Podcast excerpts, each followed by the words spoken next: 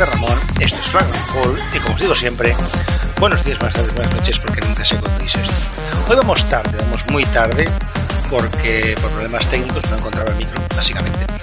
Pues no, no pude grabar el viernes y el sábado he estado fuera. He llegado el domingo por la tarde y bueno, grabamos ahora porque es lo que hay, no puedo hacer más. Eso nos da una pequeña ventaja. Mm, Nos vamos a comer una jornada de liga porque la anterior no os lo voy a contar. Bueno, no voy a decir lo que ha pasado, pero sí voy a contar la de esta semana porque obviamente si estamos ya domingo y son las 11 de la noche cuando empiezo a grabar esto, pues puedo daros los resultados de esta jornada de liga. Por tanto, vamos a empezar con ACB. Hoy haremos el programa un poquitín más compacto de lo normal, porque ya os digo, vamos muy justitos de tiempo ya. Bueno, yo voy justito de tiempo y mañana corro. Así como los viernes me da igual irme a dormir a las 3 de la mañana, porque al día siguiente no de, no de ir a currar, pues hoy como comprenderéis, mañana me toca levantarme pronto para ir al a trabajar. Por tanto, empecemos ya con la jornada 26. Una jornada 26 que nos ha dejado los siguientes resultados. El Moraván caía en casa ante el Valencia Basket por 72 a 63. El de Teco GBC se imponía 93-92 al Movistar Estudiantes hasta remontarle 22 puntos a la media parte, que es una auténtica barbaridad. El UCAM caía, perdón, el Bombus Obradoiro caía en casa 84-91 contra el técnico contra Zaragoza.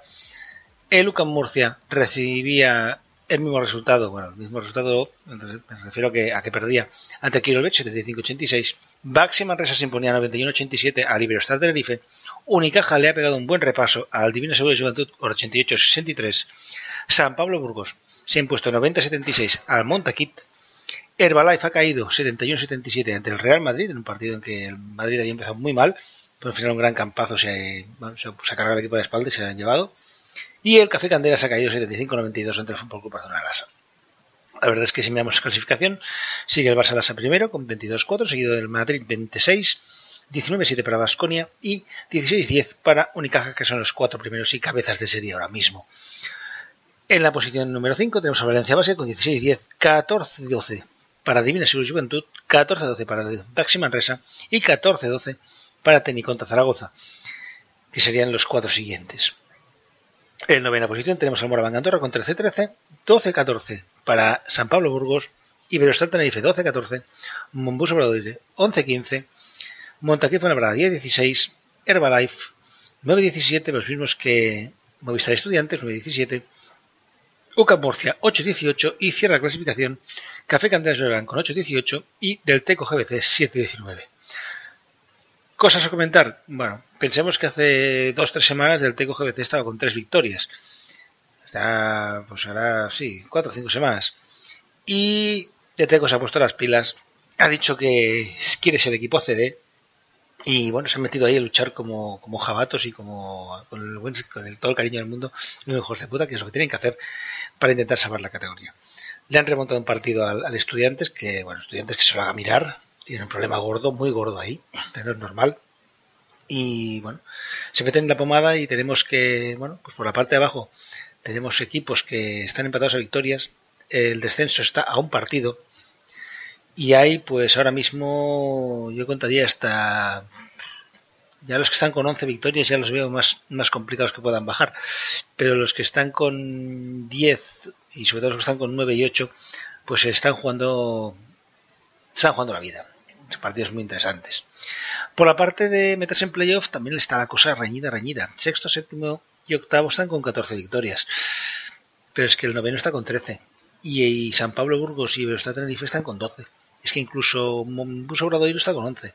A tres partidos. A dos partidos, a un partido. No sé cómo están los averáis, pero la verdad es que la verdad se está poniendo una liga CB interesantísima. Pero bien, vayamos a los puntos de esta semana, a los mejores de esta semana. El mejor en puntos es Nacho Martín con 29, que es una auténtica pasada. Timo Bromaides ha sumado 27 y Buca, Buca perdón, Beca Butzanache 26. En rebotes, Walter Tavares 12, Marco Todorovic 11, Alec Brown 10. En asistencias, Daniel Pérez 12. Por cierto, cada vez me gusta más este jugador. Un pedazo de jugador. Rodrigo San Miguel con 8 y Darío Brizuela con 7. Valoración, Nacho Martín 34. Vyacheslav Bobrov 29 y Beka Burzanache 27. La verdad es que no está nada mal. Hemos visto hoy en el Barça, en, bueno, en el Barça, en el, el Café Candelas Brogan, va a ser el debut de Daniel Ofu. Ay, no me sale el nombre ahora.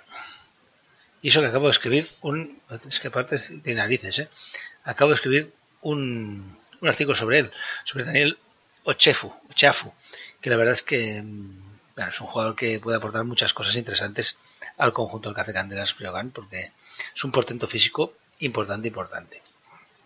Deciros como comentario, como curiosidad, que esta semana eh, se ha batido el récord de triples en una jornada C. Se han enchufado 188 triples, lo cual es una auténtica barbaridad.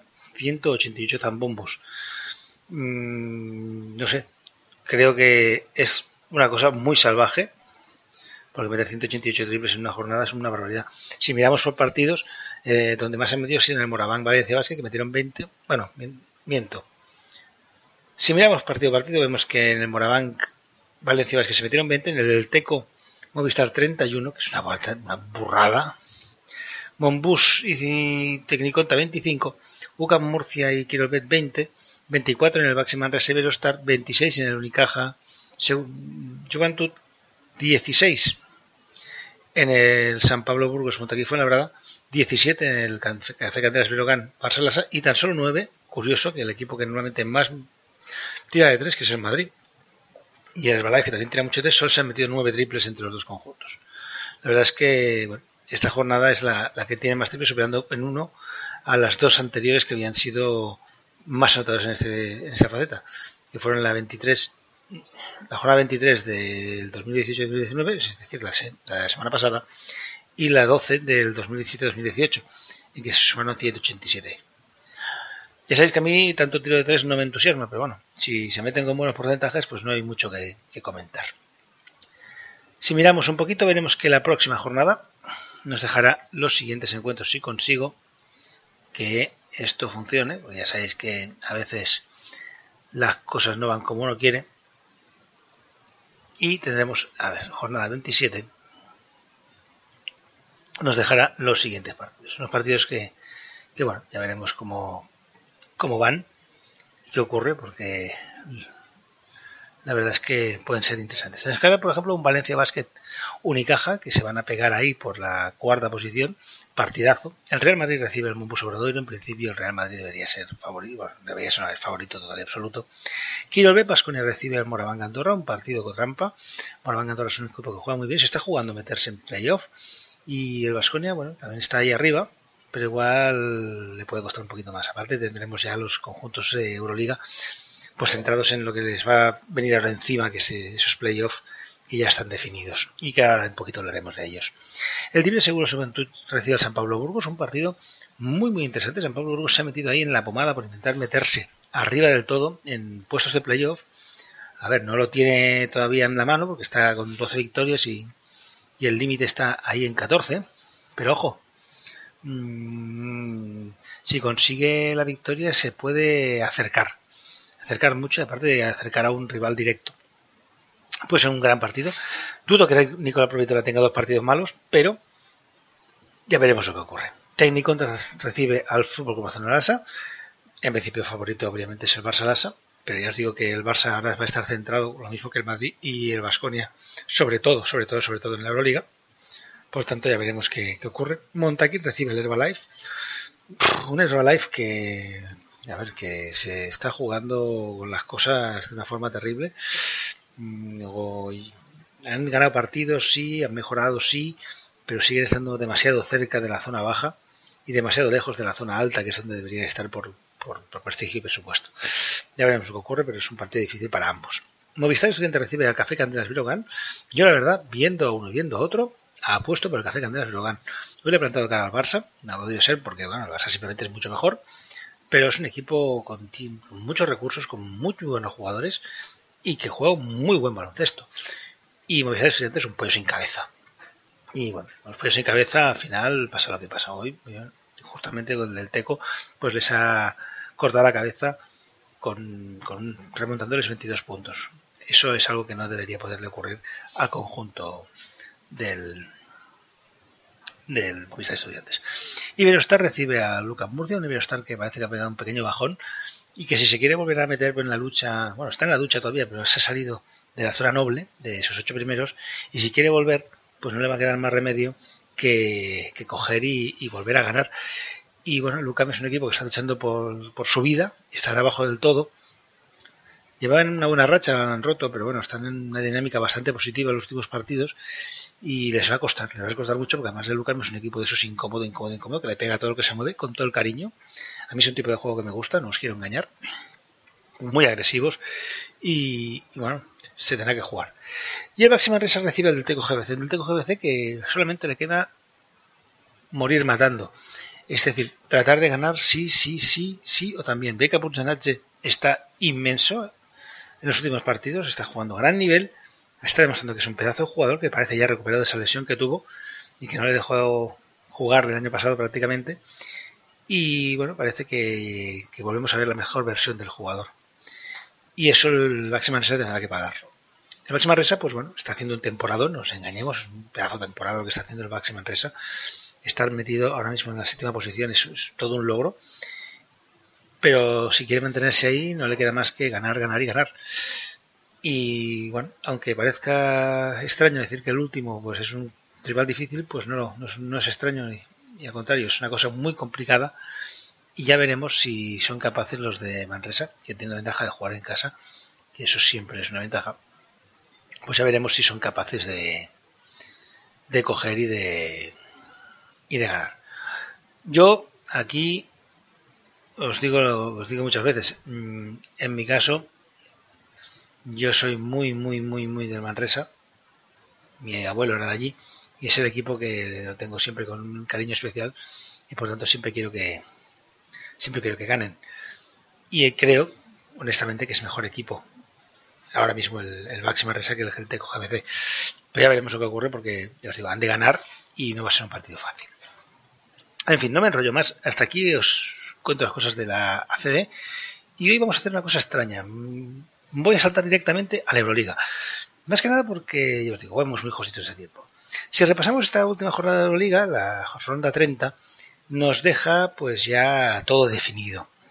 El Chesca se impuso al Kilovet Basconia, al, al, al, al Basconia por 82 a 78 en un partido en que el último cuarto Sí que es verdad que no fue bueno del Vasconia, pero el arbitraje, mm, ah, vamos a decir que fue casero, por no decir otra cosa.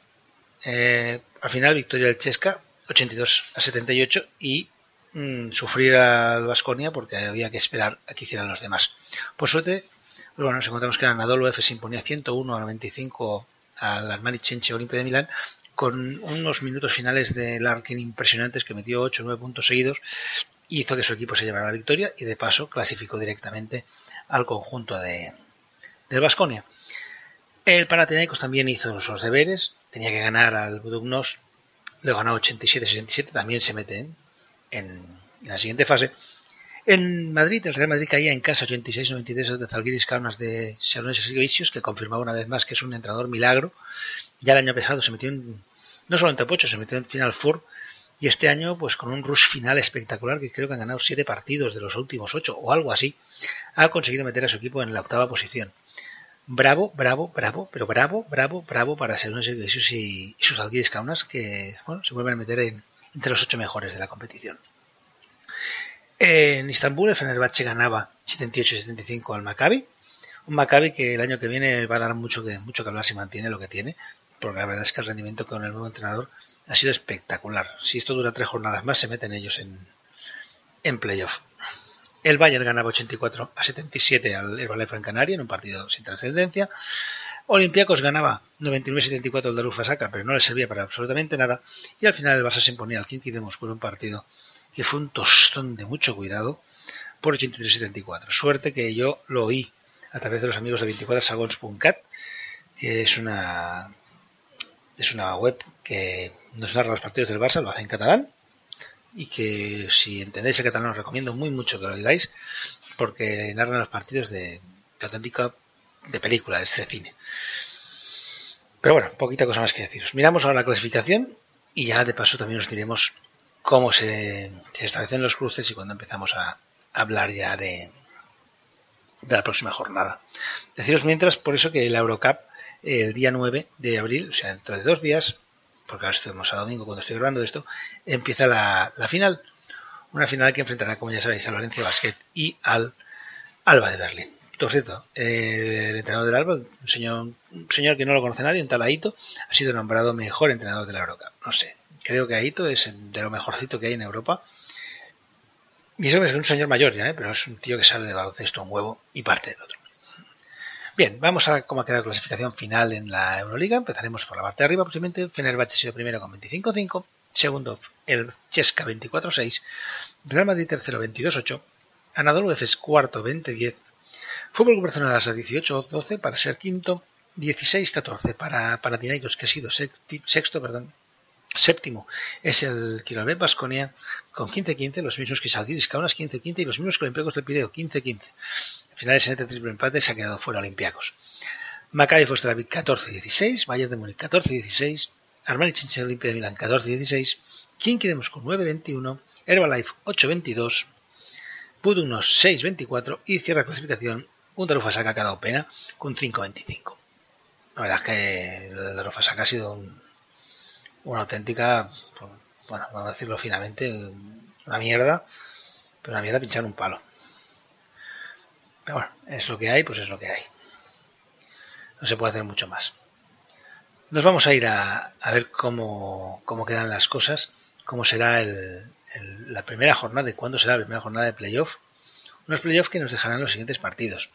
Por, bueno, sabéis que la combinación es primero contra octavo, segundo contra séptimo, tercero contra sexto y cuarto contra quinto. En este caso, si miramos, pues simplemente nos deja que a partir del día 16 de abril tendremos un Fenerbahce Zalgiris Kaunas, con el primer partido obviamente en campo del Fenerbahce. Anadolu Efes Istanbul recibirá al Fútbol Nacional, será ya el día 17. Lo mismo el día 17 el Real Madrid recibirá al Panathinaikos y el día 16 el Chesca recibirá al Kirolbet. Los cruces irán que el ganador del Fenerbahce eh, de Fenerbahce Zalgiris llegará a la Final Four y se enfrentará al ganador del Anadolu Efes Fútbol Club Barcelona Lasa. Y por otro lado, el Chesca Basconia, el ganador de, ese, de, esa, de esa eliminatoria, se enfrentará al Real Madrid o al Panathinaikos, que serán los de la otra eliminatoria. Lo perfecto, lo ideal, pues ojalá, ojalá, ojalá viéramos a los tres equipos ACB en la Final Four y ya puestos a pedir que llegara al Zalgiris, porque así tenemos alguna posibilidad más de ganarla o de que ganara Zalgiris, que es un equipo que juega muy muy bien a baloncesto. Pero la cosa es que ya tenemos aquí preparados los los playoffs. Son playoffs a cinco partidos. Ya sabéis que primero se juega en campo del los dos primeros se juegan en en campo del mejor clasificado, los dos siguientes en campo del equipo peor clasificado y si ha de haber un quinto para desempatar pues se juega en campo del equipo mejor clasificado. En este caso, los mejores clasificados o que tienen el factor campo a favor son obviamente Fenerbahce, Anadolu, Real Madrid y Chesca. Ya veremos lo que ocurre, pero a partir del 16 de abril tendremos ya la gresca montada, el top 8 en marcha y puede ser muy, muy, muy pero vaya, ahora sí, no me enrollo más, os dejo un ratito, me llevo 20 minutos hablando, y nada, nos vemos en nada. Ya fondo, tous deux épanouis, heureux, entraînés par la foule qui s'élance et qui danse une folle farandole, nos deux mains restent soudées, et parfois soulevés, nos deux corps enlacés s'envolent, et retombent tous deux épanouis, enivrés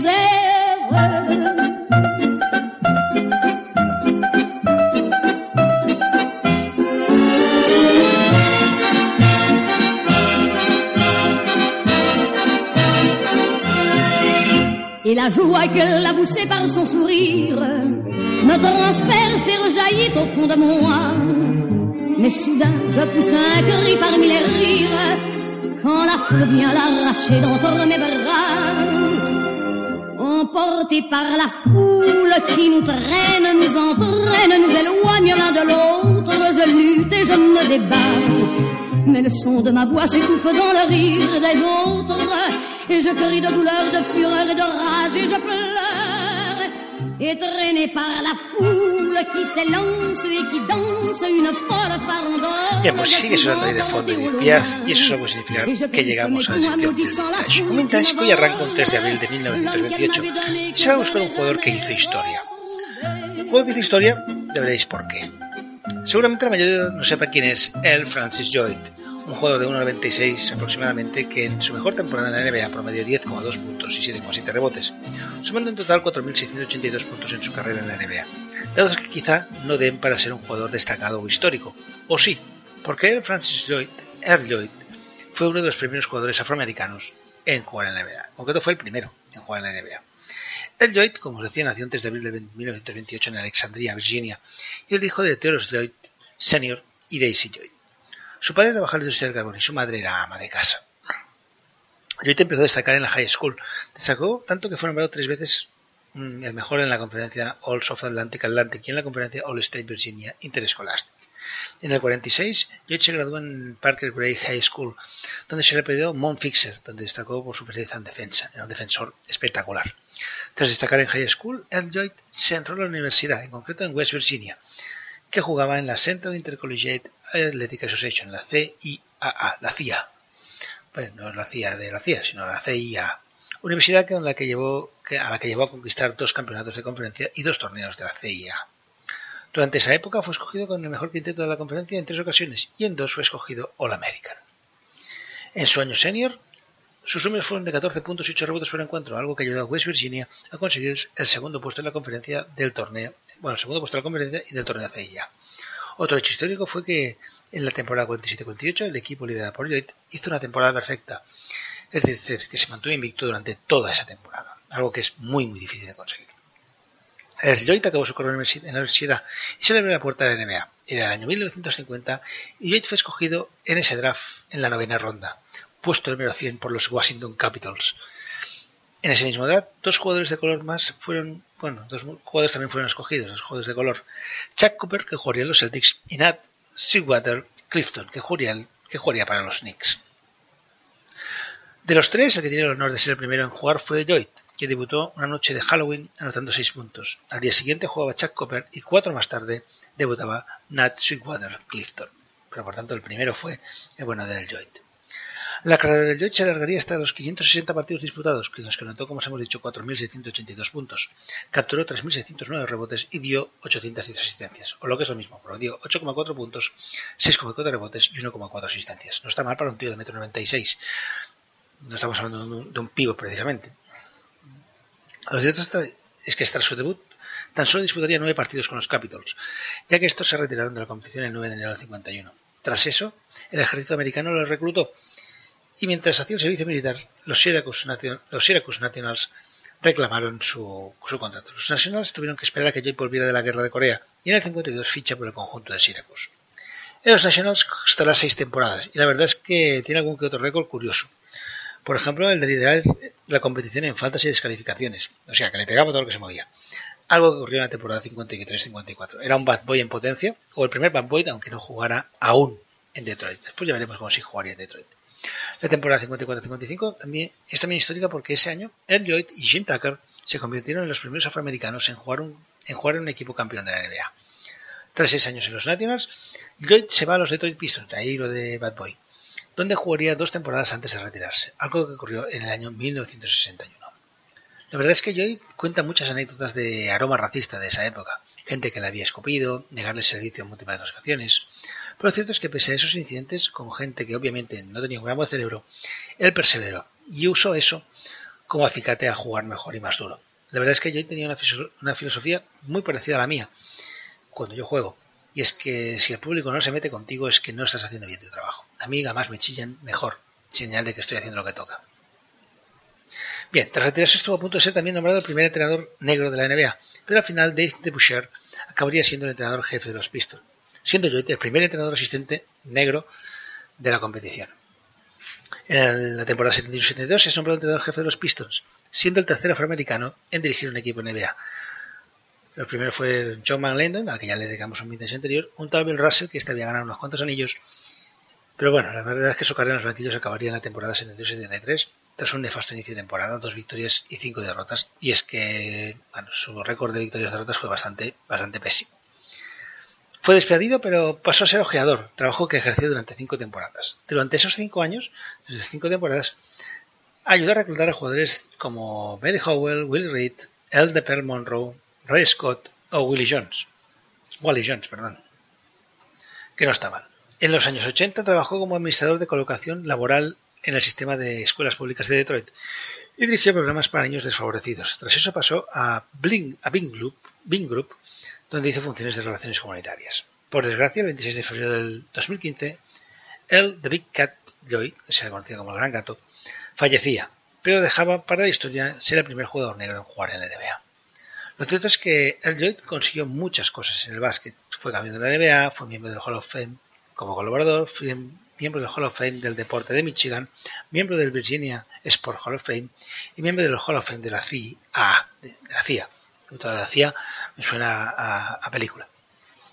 Como veis, múltiples reconocimientos y aunque sea pequeñito, porque nosotros somos pequeñitos, y también desde Pivot Wall, pivotwall9.com, que es la página que yo hago, aparte de este podcast, como ya sabéis, pues desde pivotwall9.com y desde Flagrant Fall queremos hacer este pequeño vintage de este pequeño homenaje, un pequeño homenaje a este jugador histórico, el primer jugador negro de la NBA, el Big Cat Newt, que bueno, eh, seguramente la mayoría no lo conocíamos, yo el primero, porque cuando me puse a buscar pues no sabía quién era, pero que bueno, tiene una historia interesante detrás.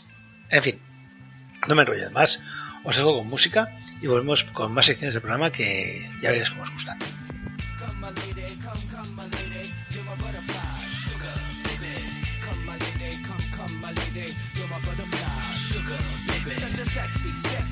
Pretty little thing. This paper bitch, you got me sprung with your tongue ring. And I ain't gonna lie, cause your loving gets me high. So to keep you by my side, there's nothing that I won't try. Butterflies in her eyes and her looks to kill. Time is passing, I'm asking, could this be real? Cause I can't sleep, I can't hold still. The only thing I really know is she got sex appeal. I can feel too much is never enough. You always there to lift me up when these times get rough. I was lost, now I'm found. Ever since you've been around, you're the woman that I want, so yo, I'm putting it down. Come my lady, come, come my lady, you're my butterfly, sugar baby. Come my lady, you're my pretty baby, I'll make your legs shake, you make me go crazy. Come my lady, come, come my lady, you're my butterfly, sugar baby. Come my lady, you're my pretty baby, I'll make your legs shake, you make me go crazy.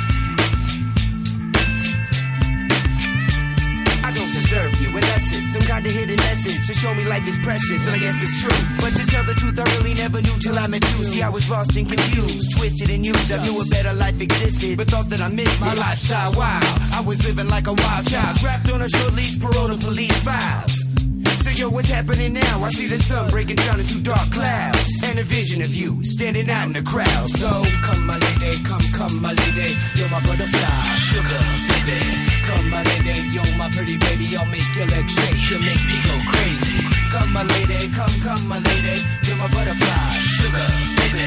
Come my lady, you're my pretty baby I'll make your legs shake, you make me go crazy. Hey sugar mama, come and dance with me. The smartest thing you ever did was take a chance with me Whatever tickles your fancy, girls, me and you like Sid and Nancy. So sexy, almost evil. Talking about butterflies in my head. I used to think that happy endings were only in the books I read. But you made me feel alive when I was almost dead. You filled that empty space with the love I used to chase. And as far as I can see, it don't get better than this. So, butterfly, here is a song, and it's sealed with a kiss. And a thank you, miss.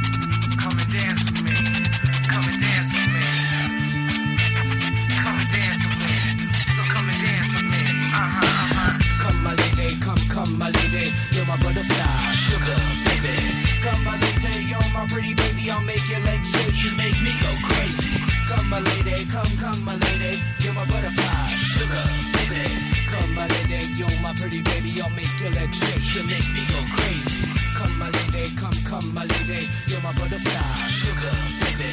Come my lady, you're my pretty baby, I'll make your legs shake, you make me go crazy. Come my lady, come, come my lady, you're my butterfly, sugar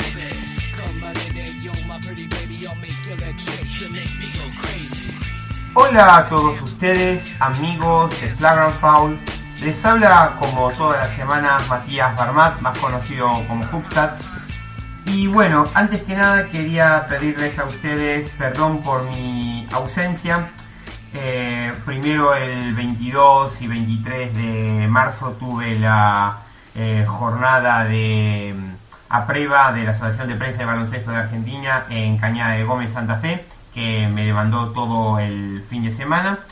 Y luego el fin de semana pasado, donde, eh, bueno, no tuve conexión a internet eh, y, fue por eso que no pude entregar mi sección habitual. Pero vamos a inaugurar esta, esta sección habitual con Ultimate Hoops Online. Eh, Ultimate Hoops es ni más ni menos que la principal liga recreacional eh, de básquet amateur en Estados Unidos. Eh, es notorio que, ¿cómo puede ser que a partir del año 2006, cuando a un emprendedor de nombre Robert Art se le ocurrió, junto, con, digamos, junto con otros socios, fusionar una cadena de gimnasios, de la cual él era, es, digamos, accionista de la cadena de gimnasios Lifetime, con eh, un sistema de ligas amateurs, eh, con lo cual eh, es hoy en día el Ultimate Hoops.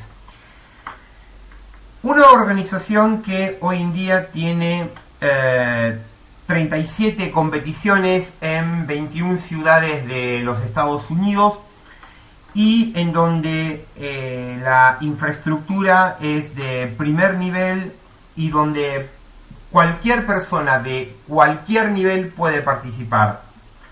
Hay niveles eh, open y recreational, eh, entre otros, pero digamos open y recreational son los más eh, importantes. Es de notar que las ligas recreational no pueden jugar jugadores con experiencia mayor a high school eh, a menos que hayan cumplido los 40 eh, años de edad. Eh, esa restricción no existe en las categorías Open. así como también hay categorías Recreational Plus, Drafts y diversas ligas. Por empezar, para poder participar en el sistema de ligas de Ultimate Hoops, uno debe ser miembro regular de la cadena de gimnasios Lifetime, es decir, pagar una cuota mensual eh, para ser miembro regular de la cadena de gimnasios. A lo que se le añade una, mm, una cuota propia de eh, inscripción a cada uno de los diferentes torneos, así como también eventualmente si hay un nuevo equipo, registrar una cuota de equipo. Es de notar que cada usuario también debe comprar su propia eh, su propia camiseta y su, su propia infraestructura y, bueno, sus propios emolumentos. También para poder eh, participar uno puede eh, o bien inscribirse en un equipo existente o bien formar eh, nuevos equipos. Hay a lo largo de toda la organización diferentes ligas en diferentes em, eh, estaciones del año. Los torneos básicamente son cuatro torneos por locación al año, torneo de invierno, torneo de primavera, torneo de verano y torneo de otoño. Cada torneo tiene un mínimo de ocho partidos de liga regular eh, por fin de semana, un, un partido por semana, más playoff a partido único. Entonces, por ciudad, por locación, cada jugador puede jugar un máximo de 32 partidos y eh, más los correspondientes playoffs. Pero dado que eh, las, eh, cada liga tiene sus respectivas locaciones, entonces pueden, en función de lo del calendario de cada liga, anotarse más de una liga a la vez, toda vez que su mérito económico lo permita. He de notar que, dada esos de pasaje calendario, hay jugadores que dentro de esa liga amateur pueden jugar tanto como 80, 90, incluso 100 partidos por año. Es así que, em, en cuanto a cantidad de partidos jugados desde el año 2006, el primero es Ryan Jansen con 836 partidos, eh, seguido de eh, Sonny Young Graves con 737, McKinsey Golfing con 704, Easy Elcafaz con 664 y Dustin DuPont con 657 para los eh, cinco primeros lugares. En cuanto a puntos, primero es McKinsey Golfing con 14.682, segundo Bob Gray con 12.291, tercero Christopher Maher 11.155, cuarto Johnny Brown 10.475 y quinto Sonny Young Graves con 10.194, sexto Carrick Knoll 10.074. Casualmente, eh, Carrick Knoll es el primero en esta liga amateur de Ultimate Hoops en ser eh, el, máximo triplista con 2.372 triples, seguido de Sonny Young Graves con 2.112, McKinsey Golfing 2006, Mark Treviño 1.775 y Sean Breen con 1757. Eh, en el apartado de asistencias tenemos que uh, Dustin Dupont es el primero de la lista con 3.369, seguido de Chase Skinkis con 3.291, tercero McKinsey Golfin 3.138, cuarto Bowen Gray 3.025 y quinto Noé Méndez con 2.833. En cuanto a robos, eh, primero está uh, Dustin DuPont con 1639, seguido de Ryan Johnson 1402, tercero Easy Elcafaz 1250, cuarto Bowen Gray 1227, quinto McKinsey Coffin 1088. en cuanto a tapones, primero es eh, Travis Scribner con 998, seguido de JJ Todd 874. Paul Ferber 741, Michael Byrne 586 y Jim Rayleigh 468. Eh, en cuanto a Player Performance Value, en cuanto a lo que es eh, PPB, bueno, ustedes saben que hay un valor virtual eh, en que los jugadores pueden tener listados un valor de mercado ficticio en millones de dólares con los cuales luego pueden los jugadores ser em, alojados en diferentes equipos a lo largo de cada liga local. Y con respecto a cada liga local, eh, las reglas que se aplican dentro de la Ultimate Hoops Online eh, son reglas NCAA, aunque hay reglas propias de cada liga local. Pero a grandes rasgos, eh, los partidos de Ultimate Hoops Online se juega a dos tiempos de 22 minutos con 30 eh, segundos de posesión y en caso de empate se juega un único overtime de 3 minutos al término del cual em, el primero que lidera por 3 em, puntos se lleva el partido. Eh, es una liga bastante interesante esta de Ultimate Hoops como organización amateur pero eh, aunque les parezca mentira, dentro de la categoría Open se han registrado incluso jugadores eh, profesionales. Ahora me viene a la mente, por ejemplo, Marcus Highslip, el de compasado en Unicaja, que incluso ha llegado a jugar eh, este tipo de liga. No, bueno, este es mi breve comentario de hoy. Bueno, yo, yo soy Matías Barmat, más conocido como Hoopstats. Espero que les haya gustado. Mi, mi cuenta de Twitter personal es arroba y, em, y pueden seguirme con el hashtag Matías Numbers y obviamente con la página web www.worldhoopstats.com. Será hasta la próxima.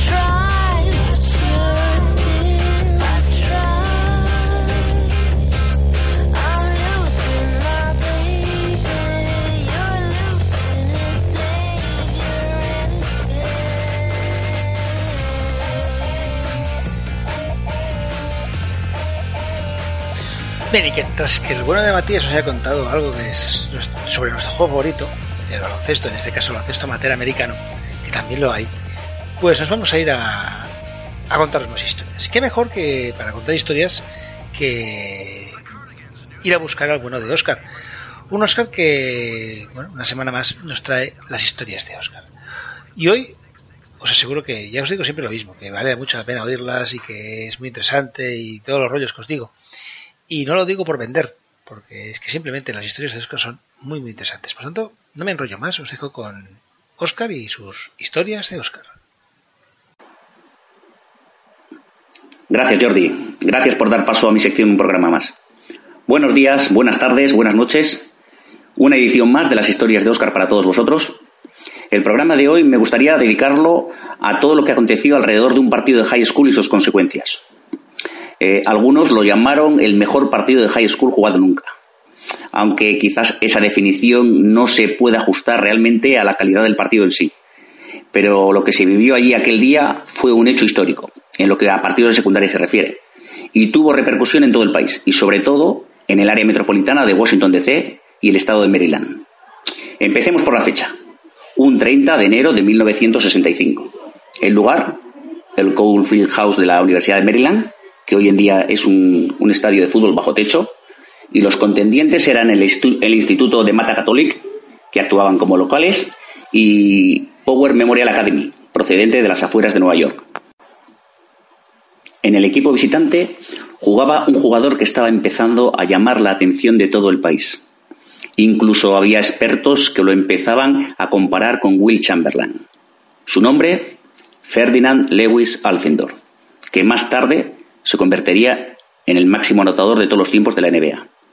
Su instituto, Power Memorial, acumulaba 71 victorias consecutivas y era considerado oficiosamente el mejor equipo de instituto del país, en aquella época todavía no se habían confeccionado los, los rankings oficiales. De Mata Catholic se había hecho un nombre en el área de Washington, bajo las órdenes de su entrenador Morgan Buten, de 33 años. De Mata era un equipo que también conocía las miles de la victoria, y llegaban a aquel partido con 23 victorias consecutivas. Estaba claro que De Mata tenía mucho trabajo por delante para parar a Power Memorial, y más concretamente a Alcindor, un muchacho de 17 años que era muy grande, pero también muy rápido, ágil y coordinado. De hecho, fueron testigos de primera mano de las habilidades de Alcindor, cuando la campaña anterior les endosó 35 puntos, más de la mitad de los de su equipo, en la victoria por 65 a 62 de Power Memorial. Para preparar aquel partido y simular los largos brazos de Alcindor, Buten, entrenador de Demata, contó con la ayuda de su entrenador asistente, John Moylan, que tuvo una idea original. John solía jugar a tenis y sugirió que los jugadores en defensa llevaran raquetas de tenis para simular el alcance de los brazos de Alcindor. Así que entrenaron una y otra vez lanzamientos con más arco de lo habitual, para evitar las raquetas de sus compañeros que simularían los brazos de Alcindor. En 1964, en el último partido jugado contra Power Memorial, Alcindor taponó varios lanzamientos y les obligó a cambiar varios tiros, creando un estado de ansiedad en los jugadores rivales cuando se acercaban a la zona. Pero esta vez estarían preparados. En defensa, la única estrategia era intentar que Alcindor no recibiera el balón. Buten declaró esto. La primera vez que nos enfrentamos a ellos, cometí un error. Les dije que un solo jugador no nos podía derrotar. Pero en esta ocasión les dije, Alcindor no puede recibir el balón. Fin de la cita. El plan era que Sid Carlett y Bernie Williams hicieran ayudas antes de que pudiera recibir el balón, impidiendo que hubiera buenas líneas de pase. También contribuyeron mucho los dos bases del equipo, Mickey Wiles y Ernie Austin, que con su defensa impresionante balanceaban el ataque rival hacia el lado que más les interesaba. Llegado el día del partido, la expectación levantada se dejó notar en las gradas, y el pabellón vendió las 12.500 entradas disponibles. El partido no defraudó en cuanto a emoción se refiere. En el primer cuarto, Power Memorial tenía una, pequeña ventaja de 11-8, pero de Mata seguía en el partido, y mientras la diferencia era corta, su voluntad y su fe crecía por instantes. Así se llegó al descanso con 23-22 favorable a De Mata. La segunda parte fue un tira y afloja, continuos cambios de liderato en el marcador, para llegar a falta de 1.40 con dos puntos arriba para De Mata. Sid Catlett, jugador de, de Mata, anotó un lanzamiento exterior con un tiro libre adicional, dando a ese equipo una ventaja de cinco puntos que les permitió llegar al final con el marcador de 46-43 a su favor. De Mata anotó 17 tiros de campos ese día, casi todos ellos lanzamientos arqueados más de lo normal desde el exterior, tal y como habían entrenado. La racha de victorias más larga de la historia había sido cortada, gracias en gran parte a la gran defensa realizada por Bob Whitmore sobre Alcindor, ayudado por sus compañeros. Alcindor se quedó ese día en 16 puntos, muy lejos de los más de 30 que tenía de promedio la temporada. Cinco jugadores jugaron todo el partido ese día. Bob Whitmore, Mickey Wiles, Sid Catlett, Ernie Austin y Bernard Williams. Todos siguieron jugando en áreas cercanas tras dejar el instituto. Mickey Wiles jugó en la Universidad de Maryland. Sid Catlett y Bob Whitmore jugaron en Notre Dame. Ernie Austin en Syracuse e incluso Bernard Williams llegó a profesionales y jugó en los San Diego Rockets de la NBA y en los Virginia Squires de la ABA, donde coincidió con Julius Erving. Ernie Austin y Bernie Williams fallecieron posteriormente, ambos a causa de un cáncer.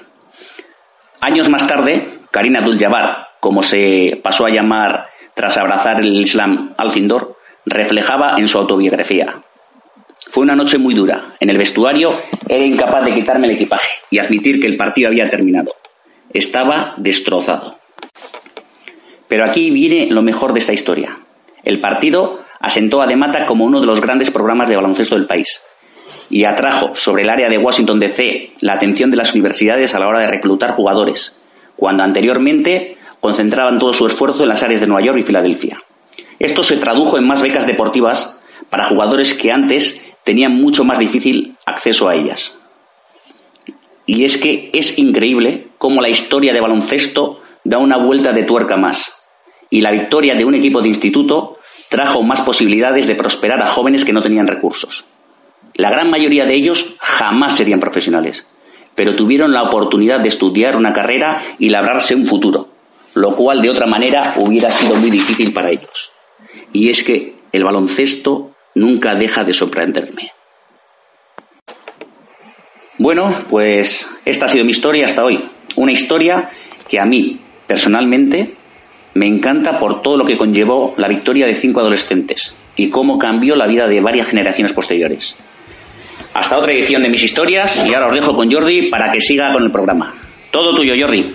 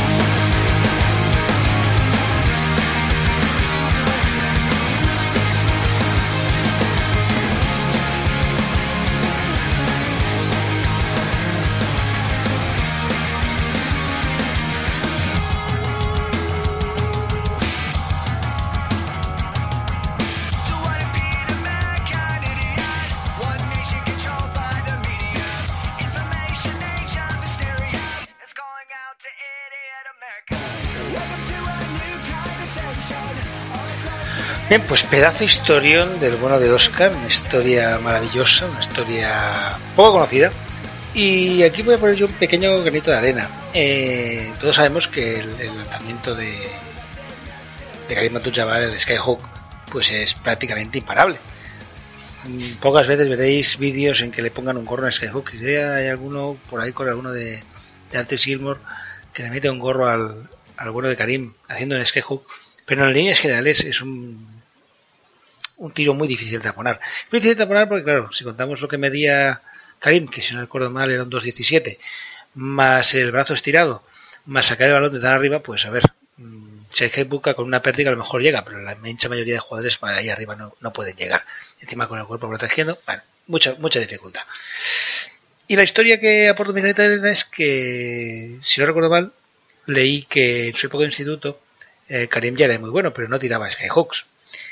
El problema que tenía es que le pegaban de hostias hasta la de identidad, porque claro, era tan bueno, era tan grande, que le daban de hostias por todos lados. Mm, evidentemente, y esto nos pasa a todos los que jugamos grandes, aunque yo solamente admito 92, pero juego por dentro y en mi categoría soy un tío grande, grande de tamaño, ¿eh? no confundamos, pues nos hinchan a hostias y la única solución que encontraron para que pudiera tirar es que sacara el balón desde allá arriba porque ahí era imposible que le hicieran ya no un tapón, sino que le hicieran falta. Al menos si le hacían falta ahí se veía no había excusa de que no, es que tú eres muy grande y si te pegan te jodes, que es lo que gustan pasarnos a los grandes, que sobre todo cuando nos pega un pequeño. Pues ahí se acabó la discusión y con Karim sacando el brazo desde donde Christopher de la Pargata, pues era imposible taponerlo, era imposible que hicieran falta sin que se viera. Y él se hinchó a hacer puntos, puntos, puntos, puntos y más puntos. Y la verdad es que yo que he tenido la suerte de verlo jugar en directo, bueno, en directo, eh, cuando aún estaba jugando, pero antes no en vídeo, sino levantarme a las 3 de la mañana para ver los Lakers, pues pese a que cuando lo vi jugar tenía ya muchos años, había al final, muy al final de su carrera, era simplemente un jugador que era un espectáculo. sí que era un fideo, era aquí tenemos un filferro, pero lo cierto es que lo que hacía con un balón en las manos Karim Abdul-Jabbar era simplemente una maravilla. Y cuando soltaba un gancho, un skyhook, eran prácticamente dos puntos casi siempre. Pero bueno, dejemos la época de high school, eh, dejemos la época de NBA y vayámonos a la época universitaria, porque el bueno de Zaid, que esto me lo envió ya el miércoles o el jueves, o sea, ya os digo que esta semana voy muy atrasado, pues el bueno de Zaid nos ha enviado una cosita que ya está algo desfasada, me sabe mal, pero que es muy, muy interesante porque nos va a hablar de, bueno, de lo que nos espera en esta Final Four. Una Final Four de, de que está ya en marcha, y que veremos los equipos que los contará los equipos que han llegado y ya hay algunos que ya a estas horas pues ya son están metidos ahí adentro. Pero bueno eso ya lo veremos la semana que viene cuando Zaid nos lo cuente. Bueno la semana que viene no lo sé porque entre Semana Santa es una cosa o la otra y la semana que viene por eso no estoy y no sé si va a el programa. Pero bueno ya hablaremos de ello cuando tengamos un momentito. Si no aunque sea un pelín más adelante en la media Semana Santa o así pues igual os hacemos el programa. Pero bueno, la semana que viene, el fin de semana, será complicado. Pero vaya, no me enrollo más, os dejo con Zaid y su NZ A con Z de Zaid.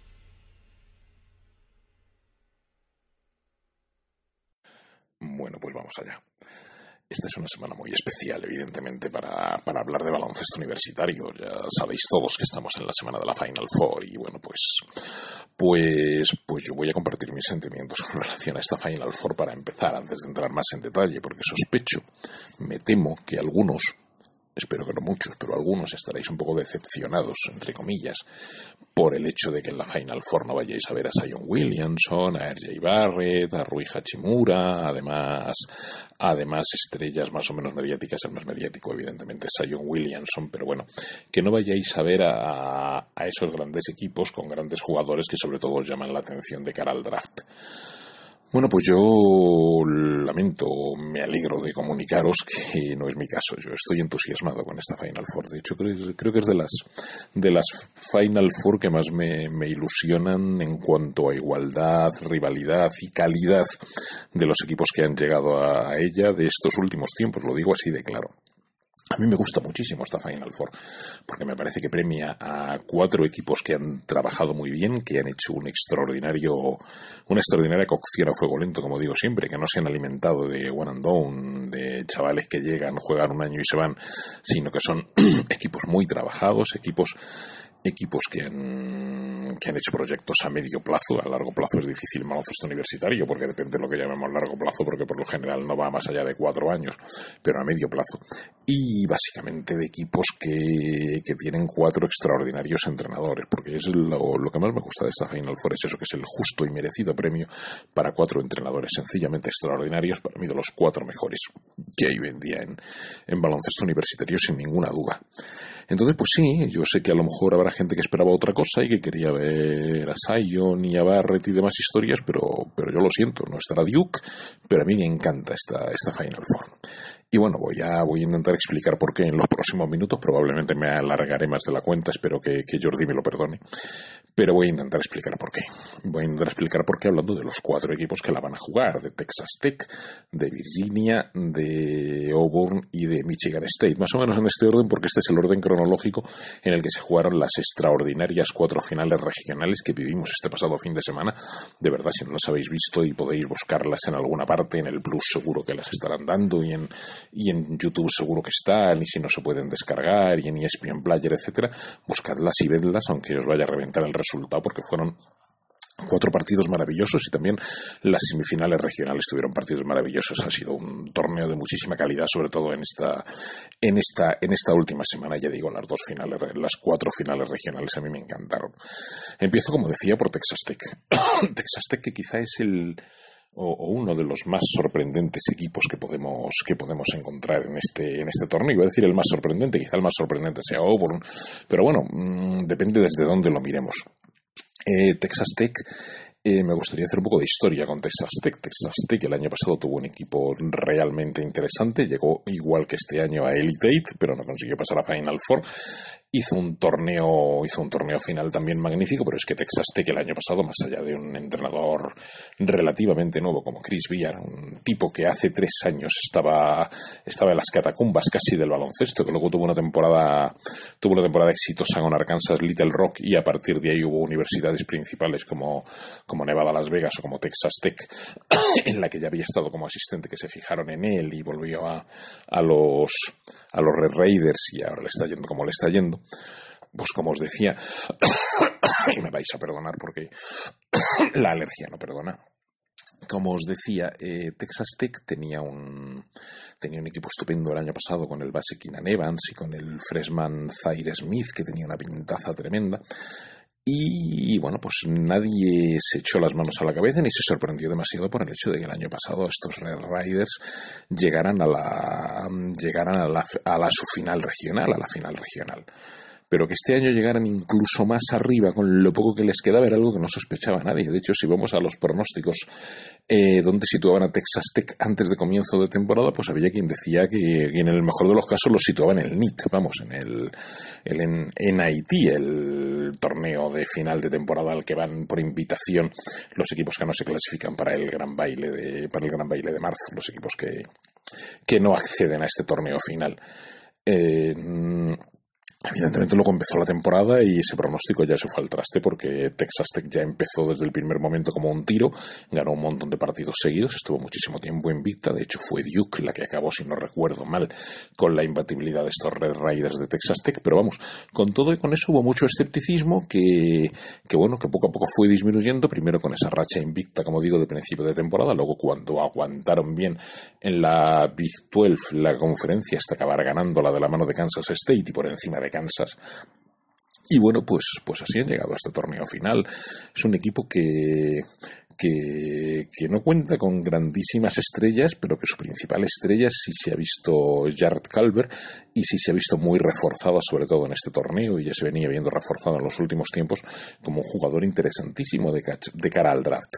Pero vamos, que el año pasado, al lado de Zaire Smith, por decirlo así, Jared Calvert era el, el freshman malo, porque el freshman bueno era Zaire Smith, y sin embargo Zaire Smith está en la NBA y creo que, que lesionado para un largo plazo, si no recuerdo mal, y Calvert pues ahí está elevando su caché y como digo siendo top ten para el próximo draft según todos los pronósticos o al menos muy probablemente una elección de una elección de lotería. Texas Tech se plantó en la, en la final regional y después de un partido tremendamente duro que os contaba la semana pasada contra Michigan, un partido tremendamente duro de ver, de los más espesos que ha habido en este, en este, en este torneo, y bueno, la final regional era contra, era contra Gonzaga.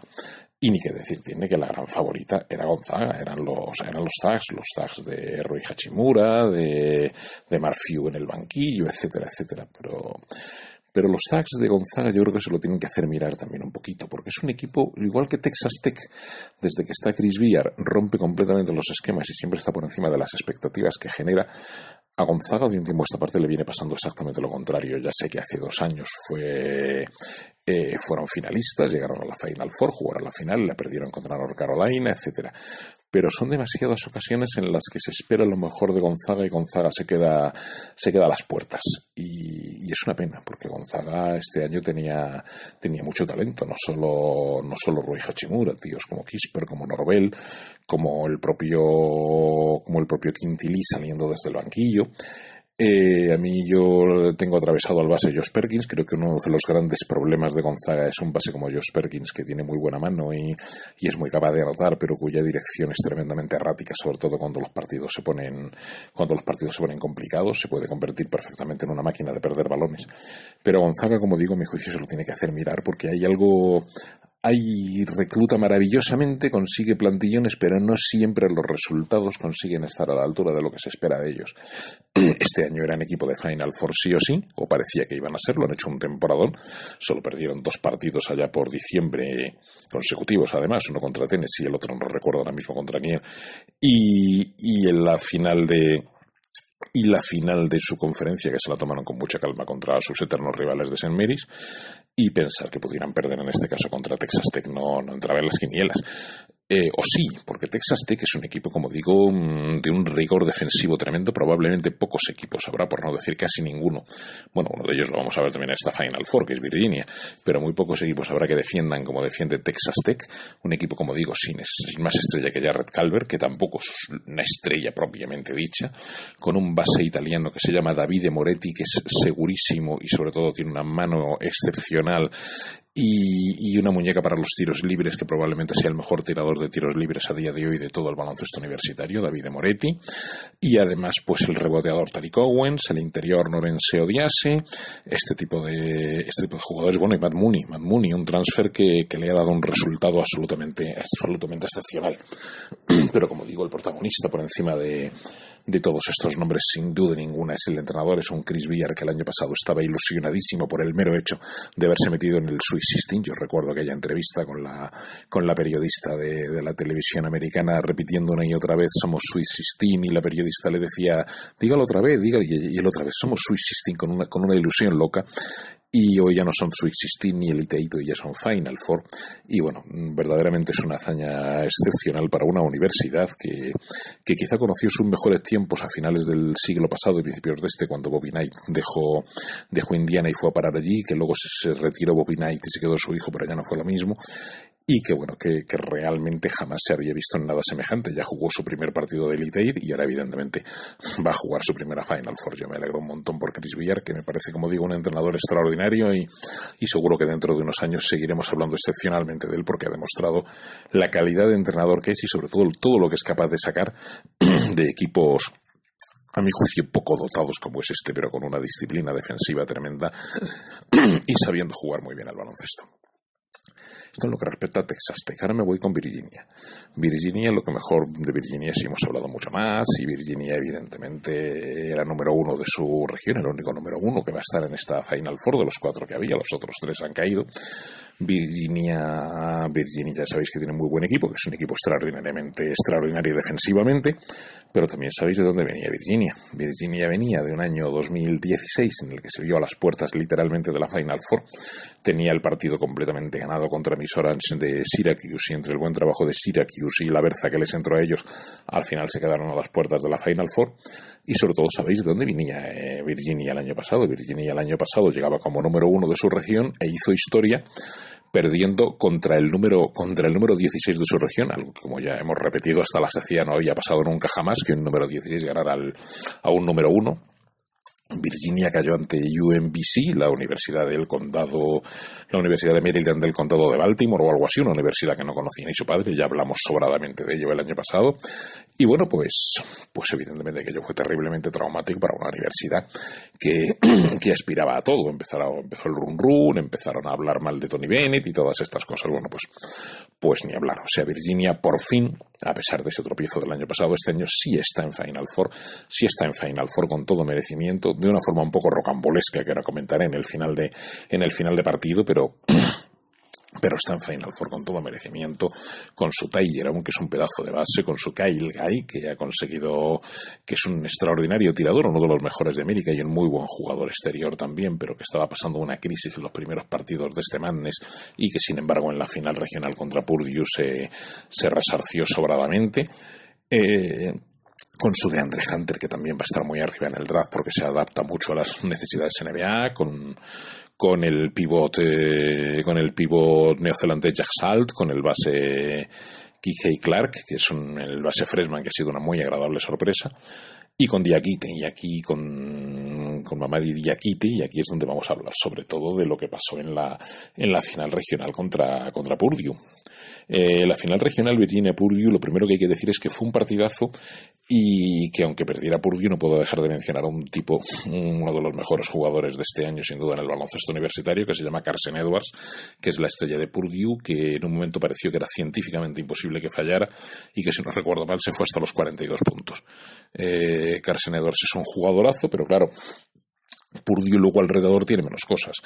Y, y, Virginia, dentro de que estuvo a punto de perder literalmente el partido, pues tiene a lo mejor más recursos de los que tirar. Eh, Purdue tenía prácticamente el partido ganado a falta de a falta de 6, 7, 8 segundos, estaba 3 arriba. Eh, si no recuerdo mal, esto lo estoy contando de memoria, pero más o menos fue como os voy a contar. Eh, cogió el balón, se fue para cancha contraria, supongo a intentar tirar un triple a la desesperada, pero evidentemente en, América hay entrenadores que sí consideran oportuno hacer una falta personal cuando, cuando vas ganando de tres para que te puedan meter los tiros libres, pero no te, no te metan un triple. Y eso fue lo que pidió Matt Painter y lo que, lo que hicieron los jugadores de Purdue. eh, quedaban como cuatro segundos. Y Tai eh, tiró el primero a meter y tiró el segundo a fallar.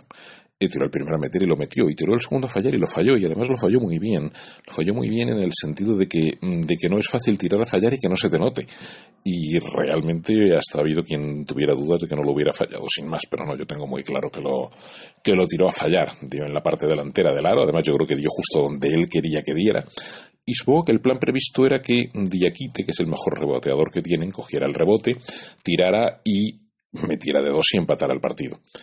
Pero las cosas no siempre salen como uno espera. Diakite se vio rodeado por jugadores de Purdue y lo único que le quedó, la única opción que le quedó para, para ganarle el rebote a las torres de Purdue, básicamente a Matt Harms, que es el, el chico altísimo con pinta de pájaro loco que tienen el holandés que tienen, que tienen los Boilermakers, pues, pues contra eso que hizo Diakite, pues palmear el balón hacia afuera Y fuera, en el otro lado del campo, estaba, estaba Kihei Clark, estaba el base.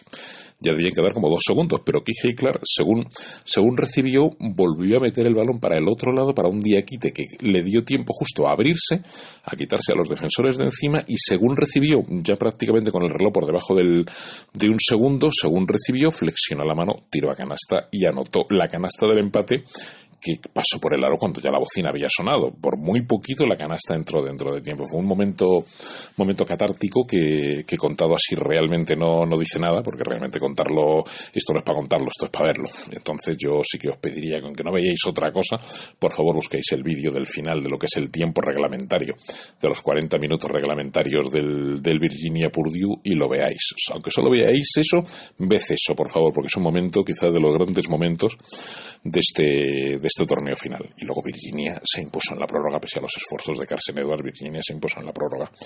Eh, entrevistaron luego tras el partido a Kyle Guy, que resumió perfectamente en una sola frase lo que es esta Virginia y, lo, y de dónde viene esta Virginia. El año pasado hicimos historia y este año hemos vuelto a hacer historia. El año pasado hicieron historia de la mala porque evidentemente cayeron el número uno y cayeron ante el 16 y este año se han vuelto a meter, se han vuelto a meter, no, se han metido por fin en una Final Four que llevaban años buscando y que concretamente los Cavaliers de la Universidad de Virginia no pisaban desde los años 80, desde los tiempos en que, en que jugaba en Virginia Ralph Samson, fijaros hasta dónde, hasta dónde me voy. Yo me alegro un montón, como digo, por Tony Bennett, que me parece un extraordinario entrenador y que ya y que ya tocaba que por fin alcanzara tocar a las, las mieles de la gloria, por decirlo así. Y bueno, pues esto fue el sábado y el, y el domingo empezamos las, las finales las finales regionales con el Auburn Kentucky. Y bueno, ya sabéis que pasó Auburn, ya sabéis que se cargó a Kentucky y, y qué decir de Auburn, qué decir de su técnico Bruce Pearl. Eh, Bruce Pearl es un tipo muy peculiar. Es un entrenador mmm, quizá muy distinto a los otros tres. Es un histrión, yo lo he dicho siempre, es un tío tremendamente exagerado en sus gestos, para lo bueno y para lo malo. Un motivador nato, un tipo capaz de motivar a sus jugadores y a su público, como probablemente muy pocos entrenadores en el baloncesto universitario. Es un tipo que contagia energía. A lo mejor baloncestísticamente no, no te da tanta sensación como te pueden dar los otros tres entrenadores de esta Final Four, pero yo repito que transmite energía contagiosa. Es un, un crack en ese sentido. Y bueno, también es un tipo, no vamos a decir solo lo bueno, también es un tipo que en algún momento de su carrera ha vivido al filo de la ley, es decir, ha tenido líos en, en Tennessee con temas de reclutamiento cuando era entrenador de Tennessee y ahora que es entrenador de Auburn, pues ya sabéis que, que Auburn también ha salido los papeles del FBI, que su asistente eh, Chuck Person tuvo que, tuvo que dejar el puesto, etcétera. Pero bueno, ahí está Auburn en la Final Four y ojo cómo está Auburn en la Final Four porque ningún equipo llega a la Final Four con una racha de victorias como la que llevan los, los Tigers de Auburn. Eh, han, ganado los 12 últimos partidos. Es decir, el último partido que perdieron lo perdieron en cancha de Kentucky, la temporada regular de, la, de la, su conferencia, de la SEC. Lo perdieron en cancha de Kentucky, si no recuerdo mal, 80-53, de auténtica paliza. Eso fue el 23 de febrero. Bueno, pues desde entonces ha pasado más de un mes y se han jugado 12 partidos, no han vuelto a perder. Ganaron los cuatro últimos partidos de la temporada regular de su conferencia, ganaron los cuatro partidos que jugaron en el torneo final de su conferencia para proclamarse campeones de su conferencia, ganando en la final a, Tennessee, que a su vez había ganado a Kentucky, y ahora lógicamente han ganado los cuatro partidos del Madness para plantarse en esta Final Four. Entonces es una cosa, es una cosa espectacular el momento en el que llega esta universidad de esta universidad de Auburn, que como digo, pues, pues bueno, justo además ha llegado a la Final Four cargándose a Kentucky, a esa misma Kentucky que les había metido de 27 el 23 de febrero, es a la que se han cargado ahora en la, en la, en la final regional. Y, ya digo, de una forma espectacular, con un base fantástico que se llama Jared Harper, que es muy digno de ver, con una capacidad de penetrar tremenda, con un buen jugador como Bryce Brown, y bueno, pues con un equipo que quizá llame luego menos la, la atención, y bueno, como no, mencionar también la mala suerte que tuvieron de que uno de sus principales jugadores, un tipo que empezaba a sonar también muy alto en la primera ronda del draft, Chuma Okiki, eh, de orígenes africanos, evidentemente, se lesionó y se rompió el ligamento cruzado durante la, durante la semifinal regional contra North Carolina, un momento, quizá el momento más traumático que hemos vivido en todo este, en todo este madness, y bueno, una baja que parecía que les, que les limitaba por completo para tener luego opciones de ganar a Kentucky en la final regional, pero ya sabemos que no fue así. Y Auburn ganó Kentucky con todo merecimiento, tirando de experiencia, tirando de saber estar, con unos primeros minutos de segunda mitad extraordinarios que fueron los que decantaron un partido que, que habían ido perdiendo bastante claramente en la primera mitad y ya digo, con un Bruce como siempre, transmitiendo, transmitiendo energía contagiosa a sus jugadores y a sus aficionados. Una otra, otra final regional muy bonita, otra, otra final regional para, para disfrutar. Y bueno, queda, queda la traca final, queda la otra final regional, queda el otro equipo de Final Four que es Michigan, es Michigan State, que como ya sabéis se cargó, se cargó también en un final de infarto a, Duke, a la Duke de Sion Williamson, Derjay Barrett, etcétera. Sí, ya sé que os chirriara, pero yo me alegro un montón de que Michigan State se cargara a Duke. Me alegro un montón porque creo que es el justo premio otra vez para un Tonizzo que, bueno, si, si las otras, si hay dos universidades como Texas State y Auburn que nunca habían jugado una Final Four y otra como Virginia que llevaba algo así como 35 años sin jugarla, Michigan State se ha hartado de jugar Final Four eh, durante durante lo que llevamos del presente siglo. Ya sabéis que en un momento dado se dijo que cualquier, es una cosa que se rompió hace años, pero que cualquier cualquier chaval que agotara su ciclo universitario siempre conseguía jugar una Final Four con Itzo porque, porque era raro que en un periodo de cuatro años los Spartans no llegaran a la Final Four. Eso ya no venía siendo así estas últimas temporadas, pero vuelve a ser así vuelve a ser así, vuelve a ser el, el trabajo continuado de un tonizo que, que, bueno, que os voy a contar de él que no, que no os haya, que no os haya contado ya en otras ocasiones.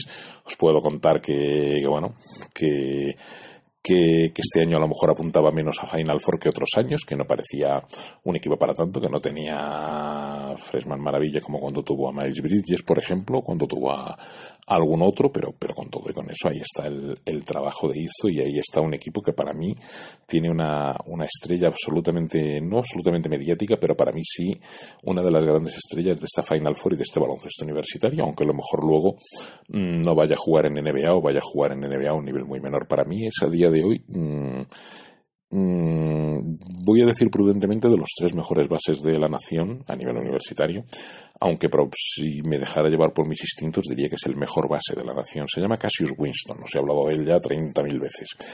Y, es un base maravilloso y si veis ese partido Michigan State Duke comprenderéis por qué es un base maravilloso porque mm, pasa como nadie lleva el ritmo del juego como nadie eh, y además anota, y además anota y anota siempre en circunstancias muy complicadas.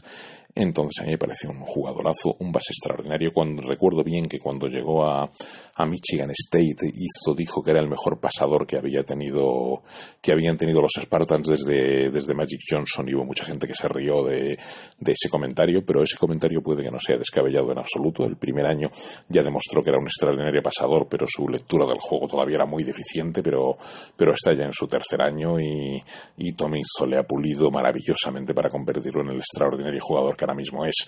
Pero Michigan State no es solo Cassius Winston, Michigan State es también Kenny Goins, que empezó de walk-on, de, invitado, por decirlo así, sin beca, y, ahora mismo es un jugador fundamental en los esquemas de, de ISO es el, es el sophomore Xavier Tillman, que es importantísimo también, es el freshman Aaron Henry, es Mark McWade, que consigue canastas imposibles. Michigan State es una delicia de equipo, como siempre, como cualquier equipo, trabajadísimo equipo de Tom Izzo.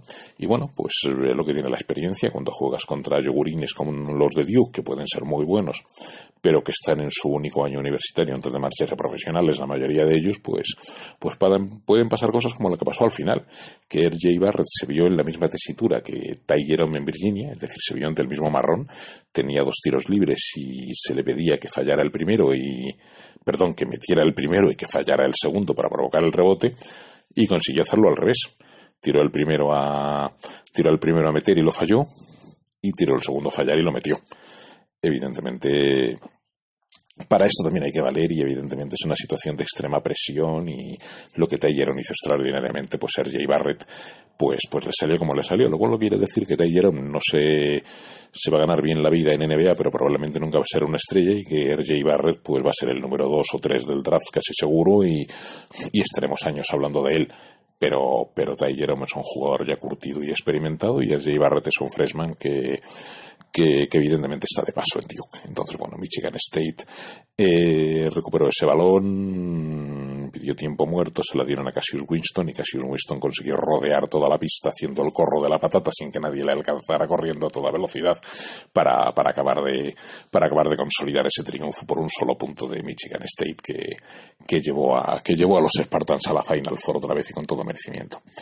Así que ya os digo, es decir, para mí es una Final Four preciosa y maravillosa, con cuatro entrenadores magníficos, una Final Four con dos equipos que jamás, como digo, habían jugado una Final Four como Texas Tech y Auburn, ni siquiera en los tiempos del gran Charles Barkley Auburn consiguió llegar a Final Four y sin embargo ahora sí, con un tercer equipo como Virginia, que, llevaba, pues eso, creo que 35 años desde los tiempos de, de Ralph Samson sin jugar una Final Four y que venía eso de esa derrota de número 1 contra número 16 del año pasado, y con un cuarto equipo como Michigan State, que sí ha jugado más Final Four, que es el único que tiene títulos en su haber, tiene dos títulos de hecho, el obvio de 1979 con Magic Johnson en aquella famosa final contra la River, y el de 2000 cuando hizo llevaba bastantes menos años que ahora y y la estrella era era Batting Clips y aquel y aquel chico que y aquel chico que jugó muchos años aquí en Lugo que se llamaba Charlie Bell si no recuerdo mal. Ese era aquel equipo de aquel equipo de Michigan State que ganó el título del 2000 pero que desde entonces había pisado varias Final Four pero no ha vuelto no había vuelto a o sea no ha vuelto a ganar el, el título. Son los dos títulos que tiene eh, como digo, una Final Four para mí maravillosa porque representa, y lo diré una vez más, y con esto cierro porque como siempre me he demasiado, el triunfo del, del, del, de lo que siempre ha sido el baloncesto universitario hasta que se impuso esta moda de los, de los one and done, de los chicos que llegan, juegan un año y se van porque, porque les obligan a ser drafteados a los 19 y no a los 18 el baloncesto universitario siempre eso era el fruto de proyectos que se empezaban a cocer a fuego lento de jugadores que en su año freshman pues cometen errores porque son novatos y que poco a poco eh, se les va trabajando, se les va mejorando hasta que a lo mejor en su año junior, en su año senior, pues ya son jugadores perfectamente preparados para el baloncesto profesional. No sé quién le leía el otro día y lo repito. Eh, algo que para mí es evidente, es decir, no es la misma diferencia, no hay la misma diferencia entre un chico de 28 años y otro de 32 que entre un chico de 18 años y otro de 22. Se mire por donde se mire un chico de 18 años, por extraordinariamente buen jugador que sea, como Zion Williamson o toda esta banda, no deja de ser un novato y no deja de cometer errores de novato y no deja, por, por bueno que sea, repito, Zion Williamson, que a lo mejor no es el mejor ejemplo porque hizo un partidazo y ha hecho un torneo extraordinario. Pero evidentemente a la hora de la verdad, en los momentos cruciales, cuando te la tienes que jugar, no es lo mismo ser mm, inexperto que ser experto. Y en baloncesto universitario ser experto es eso, tener 21 o 22 años llevar ya tres o cuatro años, haberlas visto de todos los colores, como les ha pasado a Guy o a Jerón, por ejemplo, en Virginia, y, ser capaces en un momento dado, cuando la cosa se pone cruda, de sacar las castañas del fuego. La diferencia entre, entre eso, los 18 años y los 21 22 es mucho mayor, evidentemente, aunque sean solo 3-4 años, que en cualquier otra franja de edad eh, más adelante que podamos, que podamos imaginar. Eso en baloncesto universitario se nota mucho y, y bueno, llevamos unos años ya en los que los equipos hechos a base de, de one and done, de jugadores de alquiler, como decía aquel entrenador de Wisconsin, Ryan, pues precisamente desde aquella final Duke Wisconsin de, de, perdón, de 2015, pues no ha vuelto a haber equipos hechos a base de novatos que, que, se hayan visto que se hayan visto que se hayan visto a estas alturas del torneo. La final de 2016 la ganó Villanova North Carolina, del 2017 North Carolina Gonzaga, la del año pasado Villanova Michigan y en todos los casos estamos hablando de equipos curtidos, de equipos trabajados y de equipos hechos poco a poco y cocidos a fuego lento, como digo siempre. Por eso me encanta esta Final Four, porque me parece el triunfo del baloncesto universitario que a mí me gusta. Y bueno, pues, pues vale, que los, que los novatos de oro estos están muy bien y que todos disfrutamos mucho de ver a Sion Williamson y a Barrett y a toda esta banda, pero que, pero que a la hora de la verdad lo que triunfa es esto, los equipos, los equipos bien trabajados y los proyectos a, a medio largo plazo. Y ya no os meto más rollo, por favor, no os perdáis la Final Four. Recordad el sábado a eso de las 12 el primer partido Virginia-Auburn.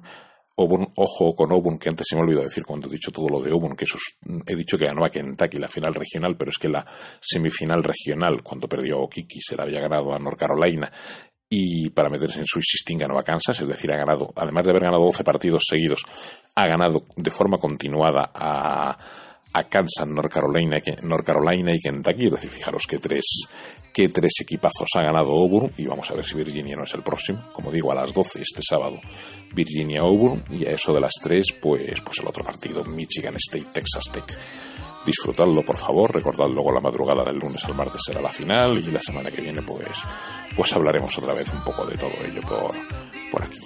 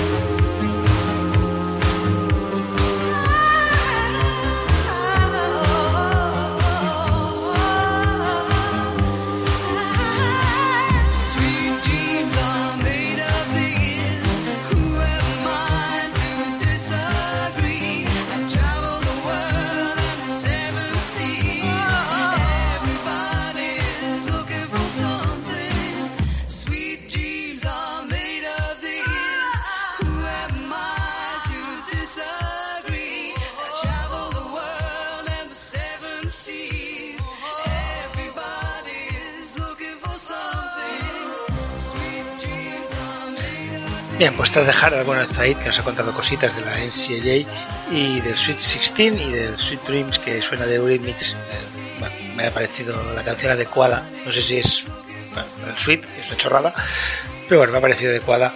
Pues nos vamos a ir al final del programa ya. Hoy ya hemos hablado de la Euroliga y por tanto es tiempo de misterio, tiempo de, de ir llegando ya al final del programa y tiempo de desvelar quién es el personaje misterioso de la semana pasada y proponeros un nuevo personaje, un nuevo no vamos a hablar, un nuevo personaje misterioso para, para esta. La, semana, pasada semana nos proponíamos descubrir un jugador que había pasado, un jugador que tenía pasado a CB, tenía pasado en NBA y que acabó sus días pegándose un tiro en un trabajo de vigilante de seguridad que ejerció durante 10 años tras retirarse. Con esas pistas, los posibles nombres eran pocos, y lo cierto es que más de uno ha adivinado que se trataba del ex jugador del calle de Zaragoza, Mel Turpin un jugador que durante su carrera y su vida tuvo problemas graves de sobrepeso, algo que hizo que su prometedora carrera se quedara en eso, en prometedora. Pero tras Mel Turpin, nos vamos a ir a por otro personaje, personaje del que, como siempre, os daremos pistas de dónde y cuándo nació por un lado y qué milagros baloncestísticos tiene por otro. Si estáis preparados, vamos a por las pistas. Para empezar, decir que nuestro personaje nació en una región que está regada por los ríos Lis y Escalda, y de la convergencia de, la convergencia de estos ríos nace el nombre celta del que deriva el nombre de la ciudad. En la actualidad es la ciudad de su región con mayor número de edificios históricos y se encuentra a escasamente 30 minutos de la capital de Europa. En el siglo XIV fue la segunda ciudad más grande del norte, al norte de los Alpes. Si visitáis la ciudad no deberéis perderos la iglesia de San Nicolás o el muelle de las hierbas. En la ciudad han nacido emperadores, como el emperador del Sacro Imperio Romano Germánico, o juristas, como el inventor del famoso sistema de reparto proporcional de escaños, que se conoce como Ley Don. La ciudad está hermanada con Nottingham, con Tallinn o Kanazawa, por citar algunas. Tenemos lugar Tocadía, día que es el centésimo nonagésimo primer día del año, en año no bisiesto, y en el que han ocurrido cosas como que en el 48 a.C. se produjo la batalla de Dirraquio, en el 988, a orillas del río Liffey, se funda la aldea de Baile Atazcliat, que, bueno, es donde se siente actualmente Dublín. por cierto, Dublín es una ciudad preciosa, con muchísima música, que si podéis visitar, visitéis y que os toméis cervezas allí como cafres, porque es una ciudad, a mí me encantó. Es chula chula, chula de cojones. Si saltamos el tiempo, nos encontramos que en 1913, en el Death Valley de California, se registra la temperatura más alta de los Estados Unidos, 134 grados Fahrenheit, que viene a ser 56,7 grados centígrados. O sea, un calor de tres pares de narices. En 1940 pasan dos cosas. Por un lado se establece el gobierno colaboracionista de los nazis en Francia, el conocido como gobierno de Vichy, y comienza lo que se conoce como la batalla de Inglaterra. Si miramos con quién comparte cumpleaños nuestro protagonista, nos encontramos que el mismo día que él nacieron personajes como el emperador japonés Go Hanazono, el rey escocés Jacobo III, el reformista religioso francés Juan Calvino, el genio croata Nikola Tesla, el poeta catalán Salvador Espriu o el futbolista Edmilson, por citar algunos. Comentaros que ese día se celebra en Chile el Día del Bibliotecario, en Argentina el Día del Comerciante y en Bahamas el Día de la Independencia. Ay, que se llama Canuto Rufina II Milión o Amalia es tu santo. Hay algún nombre que la verdad es que se las trae. Bueno, tenemos lugar, tenemos día, toca ir por el año. Un año que según el horóscopo chino corresponde al caballo y en que en enero la OMS declaró oficialmente erradicada la viruela. Un año que en febrero que en febrero el gobierno de España rindió homenaje a los republicanos españoles asesinados en el campo de concentración de Mauthausen. No debemos olvidar recurrir a estos sitios porque la historia se puede repetir y estamos viendo que hay fuerzas que quieren volver y no deberían. Pero bueno, eso es otro tema. Un año en que Alfredo Evangelista se proclamó como campeón de Europa de los pesos pesados. Ese año la CBS empieza a emitir la mítica serie Dallas y en Baraja se detiene a Carmen Franco Polo, hija del dictador Franco, con una carga de contrabando base de monedas de oro, relojes y brillantes que quería colar destino a Suiza, seguramente envuelta en una, una banderita del pollo porque ya sabemos que los ultrapatriotas van así. El 6 de agosto de ese año, en Castel Gandolfo, a las 21.41 fallecía el, el Papa Pablo VI. En octubre, Tuvalu se independiza del Imperio Británico y en Tenerife se inaugura el aeropuerto de Tenerife Sur. Ese año nacen personajes como el ciclista noruego Thor Hushovit, bueno, un nombre difícil de decir, el futbolista japonés Yuji Nasawaka o la actriz de cine porno Melissa Ashley. Ya, ya sé que miráis estas cosas. Las conocéis todos. Ese año Milan Kundera publica el libro de la risa. Bueno, y las chicas, no sé si alguna las mira, pero bueno, esta os digo que es una, una actriz conocida. Como decía, ese año Milan Kundera publica el libro de la risa y el olvido y se lanza la segunda estadounidense el Venus, que tiene como objetivo el planeta Venus. En cine se estrenan películas como Capricornio 1, Tiburón 2, Los niños del Brasil o La invasión de los ultracuerpos. Ese año la Copa del Rey de Básquet se lleva el Barça, Bernardino gana la Vuelta y el Tour y Martina Navratilova logra ser número uno del mundo. Qué buena era Martina Navratilova jugando a tenis. Algo Dios. Bien, tenemos lugar, tenemos día, tenemos año, tocan milagros. Milagros como que nuestro colonista fue elegido mejor jugador de su país y que debutó en primera con tan solo, en primera división, con tan solo 17 años. Milagros como que tiene dos Euroligas en sus vitrinas. Milagros como haber jugado en alguna de las mejores ligas del continente. Milagros como por en, en las nueve temporadas que jugó en la Euroliga 5,6 puntos, 3,9 rebotes, 0,7 robos, 0,3 asistencias y 0,8 tapones. O en las que jugó en Eurocup promedió 9,6 puntos, 6 rebotes, 1,4 robos, 0,5 asistencias y 1,3 tapones. Milagros como haber ganado ligas y copas en diversos países europeos, en concreto en tres, siendo uno de ellos Italia. O el haber sido jugador de la cuarta jornada de la Euroliga el año en que jugó la liga en que acabaría retirando, en que se acabaría retirando Mike O sea, perdón, él no lo he dicho bien. Él haber sido jugador de la cuarta jornada de la Liga de la Liga el año en que jugó en la misma liga en que acabaría retirándose Mike Ahora sí lo he dicho bien. Milagros como promedio con su selección a nivel de formación 10,1 puntos, 6,7 rebotes y 0,3 asistencias. Números que a nivel de senior se transformaron en 4,8 puntos, 3,7 rebotes y 0,5 asistencias. Nuestro personaje celebró el ascenso este pasado fin de semana de sus ex equipo en la de la Serie B a la Serie A. Un equipo que está en una de las ciudades con mayor pedigrí baloncestístico de Europa. Una ciudad, una liga que a nivel de baloncesto están ahora muy de capa caída, pero en ese momento era de las mejores de Europa, de las más potentes de Europa. En ese equipo, en su primera temporada, prometió 9,1 puntos, 0,3 asistencias y 5,8 rebotes. Tras retirarse, ha estado como asesor de, en la Bacal International Sports Academy, es miembro de la Comisión de Jugadores de la FIBA y analista en el Play Sports de su país. En fin, hasta aquí las pistas, hasta aquí el personaje misterioso, un personaje que en la actualidad es directivo de una competición que en los últimos años ha tenido un campeón ACB. Y nada, os dejo con música y nada, ya me despido de todos porque tengo a mi señora esposa intentando hacerme destrar, haciéndome señales para que vaya acordando porque la verdad es que empieza a ser un poquito tarde, son las doce y cuarto y ya va siendo tarde. En fin, muchas gracias a todos, gracias a todos los colaboradores una vez más, porque sin ellos este programa no sería posible, y sobre todo muchas gracias a todos los que nos sois. Semana pasada fuimos pocos, treinta y pico, cuarenta, no me acuerdo, pero no pasa nada. Nosotros seguiremos aquí dando la lata, porque como sabéis nos gusta hablar del baloncesto, nos gusta contaros cosas, y creo que, bueno, tanto Matías como Zaid, como Oscar, como Albert cuando puede estar, pues nos traen cosas muy, muy interesantes sobre bueno, pues sobre historias de Oscar, que lleva fotos divertidísimas.